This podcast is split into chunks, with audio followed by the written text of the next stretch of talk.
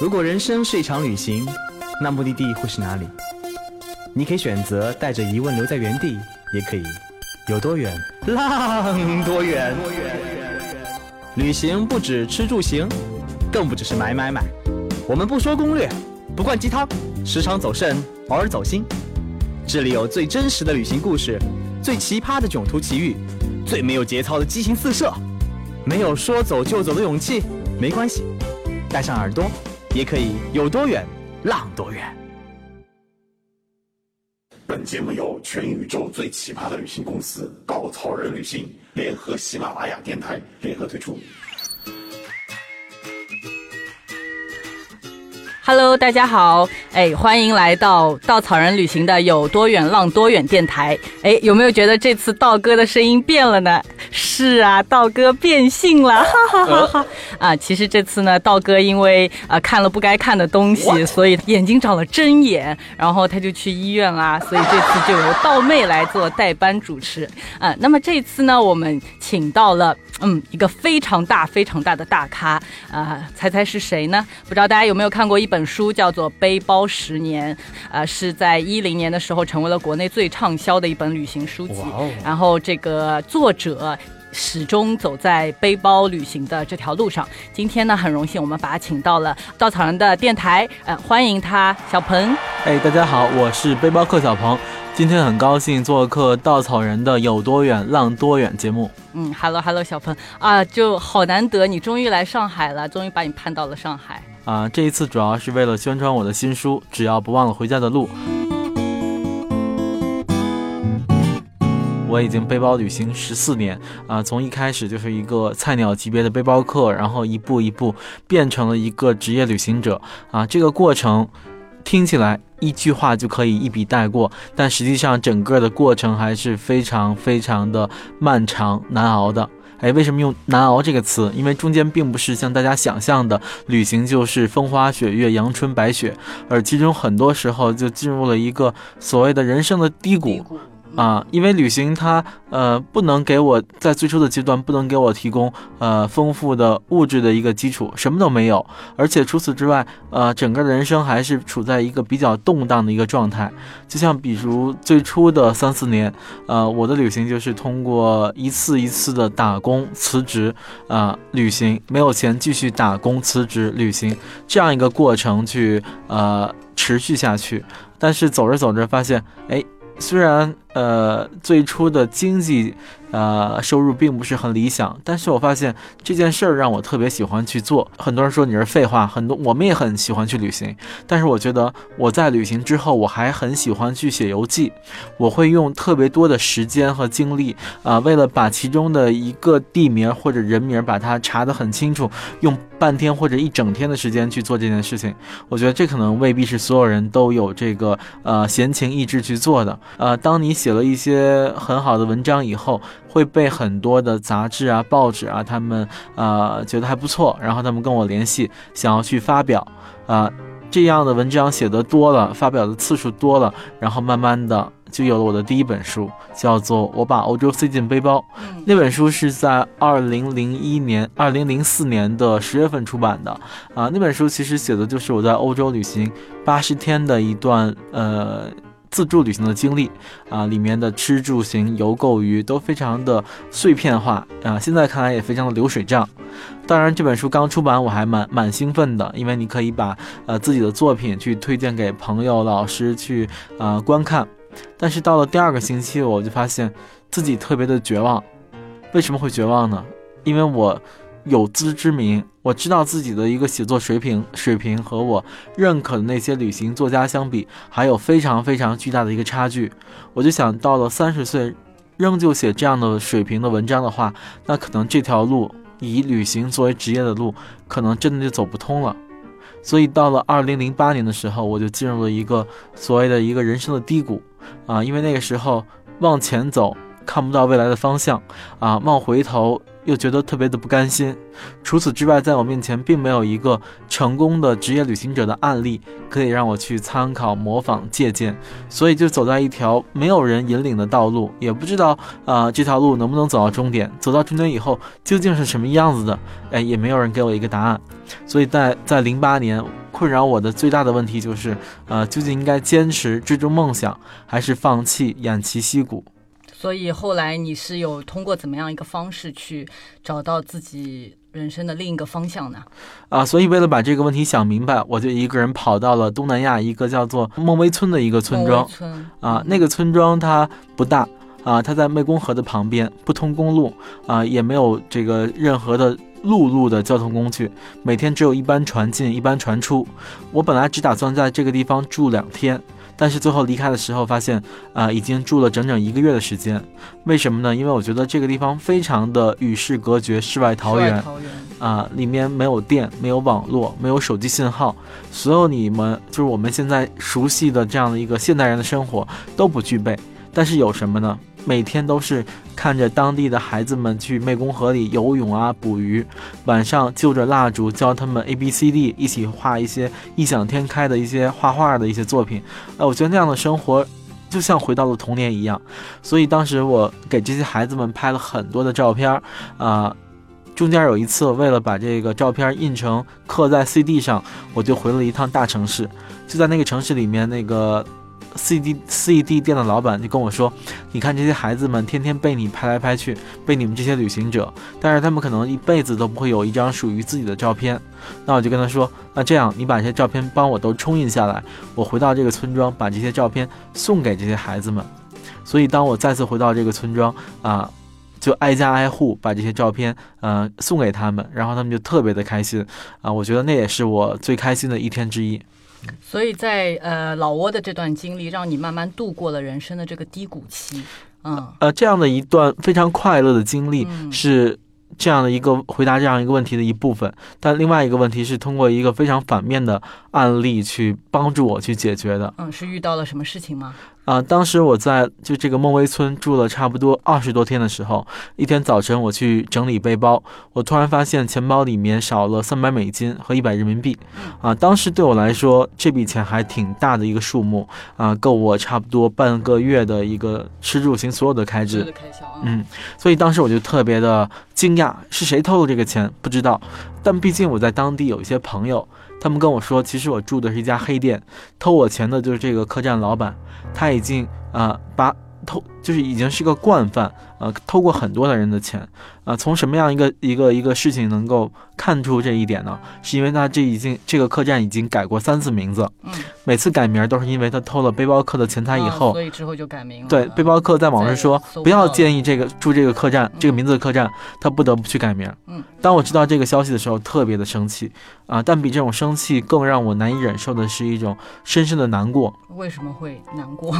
因为在他偷我之前，我对这个家庭还算。不错啊，我对当他儿当我知道他的儿子唱山歌很好听，我问他你有什么梦想，他说他想要一把吉他，然后我就买了一把二手吉他送给他。嗯，因为当地没有乐器店，那么贫穷的地方，我是从其他的背包客手里买了一把吉他送给他。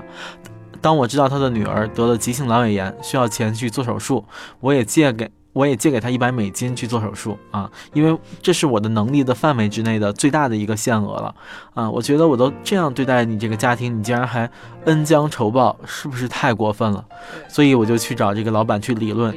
去跟他打吵架啊！本来这个老板娘是。可以讲英文的，但这个时候变得歇斯底里，站在他们家门口就对我破口大骂，骂的都是一些特别难听的话。而她的老公从后院抄出一把半米长的刀子，然后他就指着我，他就说：“I want to kill you，我要弄死你。”当时我就懵了，因为我不知道他真的会不会有这样的一个呃想法，要对我怎么样。因为一旦他有这样的想法，那我可能真的就一命呜呼了，就从这个星球上消失了。因为没有人知道我来到这么一个偏远的地方，没有人知道啊，我在这个孟威村，嗯，啊，因为我父母都不知道，所以当时我就呆若木鸡啊，而且那个船已经开走了，想跑也跑不了。好在他没有追出来。晚上我换了另外一个客栈。但毕竟都是，但毕竟都是在同样一个村庄里面，大家抬头不见低头见。就是说，呃，如果他想对我怎么样，就这几个亲戚，我依旧处在一个很危险的状态。而且当天晚上是东南亚的六月份的雨季，每天晚上都会下很大的雨。本来那个环境是特别适合去做个美梦、睡个好觉的，但那样一个夜晚，我一分钟都没有合眼，因为我不敢啊，我不知道，呃。出现这些问题的时候会怎么样去面对？所以当时才知道，真正的恐惧并不是别人拿出刀威胁你的时候，而真正的恐惧是你不知道危险会不会发生，以及在什么时候会发生的时候啊！所以那样一个夜晚，一分钟都没有合眼，就那是不是就是脑子里面总是在回放这三十年过去的一些人生经历？是啊，你睡不着觉的时候，你会想 啊，如果这个晚上真的就挂了，你过去三十年你是不是够本儿？或或或是不是？活得够了，对。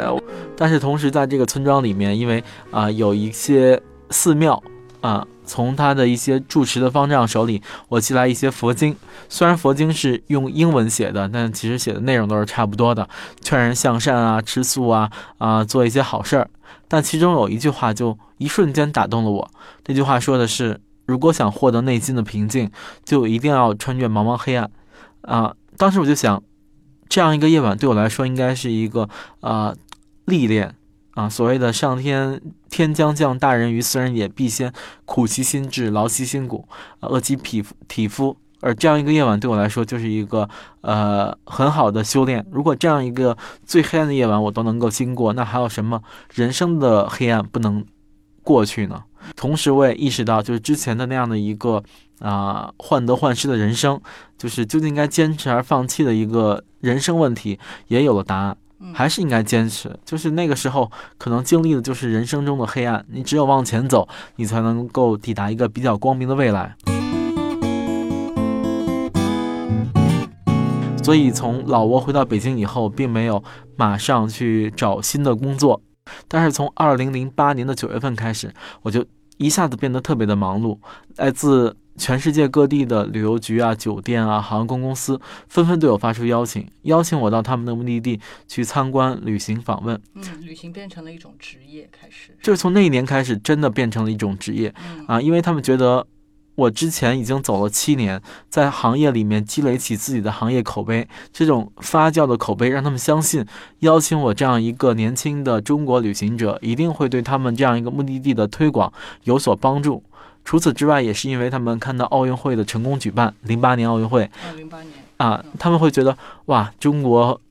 中国国力越来越昌盛，随之呢就是中国人越来越有钱，所以他们就判断中国旅行者一定是继日本人、韩国人之后最具有消费能力的亚洲旅行者。现在的情况也的确如此。对，确实是啊，所以两方面的内力外力合在一起，就让我进入了一个真正的。旅行职业旅行者的一条道路啊，也是一个职业的上升期。所以从零八、零九、一零、一一、一二这三四年里面，我的人生就是啊驶入了快车道，每年有半年时间在全世界各地去旅行。嗯，但是在这样的一个阶段里面，其实也有一些呃背后的故事让我觉得不太痛快。嗯，是不是会觉得说，当旅行真正变成了职业，可能是不是丧失了一部分的自由？没错，因为这样的一种。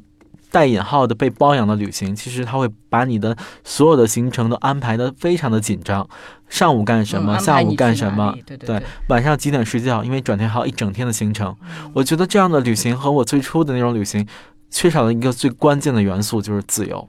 啊，所以既然二零零八年我从低谷里因为一场旅行就摆脱出来，那到二零一三年我同样需要一场全新的旅行，帮我从一个呃。所谓的自我膨胀的自己，拉回到一个原生态的啊现实大小的一个自己。所以一三年你去了哪里？所以一三年我就跑到了南美洲啊，因为我觉得南美洲是很多旅行者的一个终极的梦想，心心驰神往的一个目的地啊，因为它足够的远。其实很多东西就是只要你足够远，它就会产生吸引啊，这也是万有引力的一个定义啊。所以我在这次旅行里面，我去了南美的四个国家啊，包括。智利、阿根廷、秘鲁和古巴。古巴是中南美洲。而在这样一次旅行里面，我并没有走的常规的路线，我是沿着我的偶像格瓦拉在当年《摩托日记》里的道路去旅行的，在一九五二、一九五三年的这样一条道路啊，当时他在这样一一段旅行里面。收获了属于自己的信仰，他后来就成了一个坚定的无产主义的革命战士，还被我们敬爱的周周恩来总理和毛泽东接见，啊，也成了万千理想主义青年的一种精神的符号和偶像的一种寄托。现在到东南亚很多国家，然后在呃纹身店里，在那些卖 T 恤衫的那些小店里面，都能看到他的头像。所以我也希望能够在这样的一次啊追逐偶像的道路上寻找。属于自己的信仰，所以你在你在这段路上是不是有很有一些邂逅，还是说遇到了一些很好玩的人和事情？呃，因为我整个旅行是完全和摩托日记的旅行是重合的，呃，所以在这样一路上，我的旅行和当年格瓦拉的旅行，格瓦拉的路线是一模一样的吗？一模一样，也发生很多巧合的事情，就比如说我们当年，我我我和他都最初申请秘鲁签证被拒签。后来又阴差阳错的获得了秘鲁签证。嗯，比如说，我们都被同一个城市在不同时期的市长所接见。啊，因为当时我是参加了一个呃摄制组，那个摄制组被当地的旅游局去啊接呃一个一个招待，他们就安排了这样一场会面。其实当时我知道要和这个市长见面的时候，我还挺不情愿的。啊，为什么？因为我觉得你和一个呃官方的人员去打交道，你没什么可说的，说的都是一些特别水的一些冠冕堂皇的一些话语。嗯嗯。啊，但是我突然意识到，哎。在五十多年以前，格瓦拉也被这个城市的市长所接见，所以我觉得这可能是冥冥中的一种巧合。对，有一有一有一种巧合的感觉。除此之外，我们都还被当地的媒体采访，啊，见报我们的头像，我们的人生的历程，啊，我是谁，从哪来，都在。都在当地的媒体上，呃，有一些报道，而这个报道对我来说有什么用呢？它成了一个通行证，就是本来我只会讲英语，而当地人只会讲西班牙语，啊，当我去遇到困难，去和当地人去沟通的时候，他们首先未必能够听得懂，听得懂也未必愿意相信我，嗯，但是当我有了这样的一个。相当于是一个通行证的一张报纸，就会让他们知道我是谁，来自哪里，是干什么的，他们就会愿意帮助我。在后期也的确帮助我解决了很多的问题，所以这一次南美之行可以说是呃功德圆满，而且最大的巧合是在整个这次旅行的最后一天遇到了格瓦拉当年的战友。哦，嗯，所以他跟我讲，是很神奇，真的是非常的。偶遇，对对啊，他刚好是我在古巴住的那个客栈的老板的女儿的男朋友的干爹，哦，这个关系有点远。所以有一句话就是，呃，任何六个人就可以把全世界连在一起，关系网连在一起啊，所以真的是很很幸运啊。他给我讲了很多格瓦拉年轻时的故事啊，比如说小的时候，格瓦拉喜欢把自己关在柜子里面唱法语歌，啊，格瓦拉。读大学时候，本来读的是工科，后来又弃工学医，是为了给奶奶治病。又比如，格瓦拉在一九六几年就曾经断言过，苏联这个国家会消亡、会解体啊。但实际上，苏联是在一九八九年解体的。当时那个战友跟我说，在六十年代，在上世纪六十年代，敢说这样的话的人，全世界都不会有第二个。所以我觉得这次旅行非常的圆满，就是因为在之前我对格瓦拉的了解，一方面是通过他自己的啊写的书籍《摩托日记》，是自己写自己第一人称的视角。后来又去了很多跟格瓦拉相关的博物馆，那里面写的都是呃官方的视角，对他。呃的一个评价都是很伟大、很了不起，但这一次是通过他的身边人对他的一个第三方的一个讲述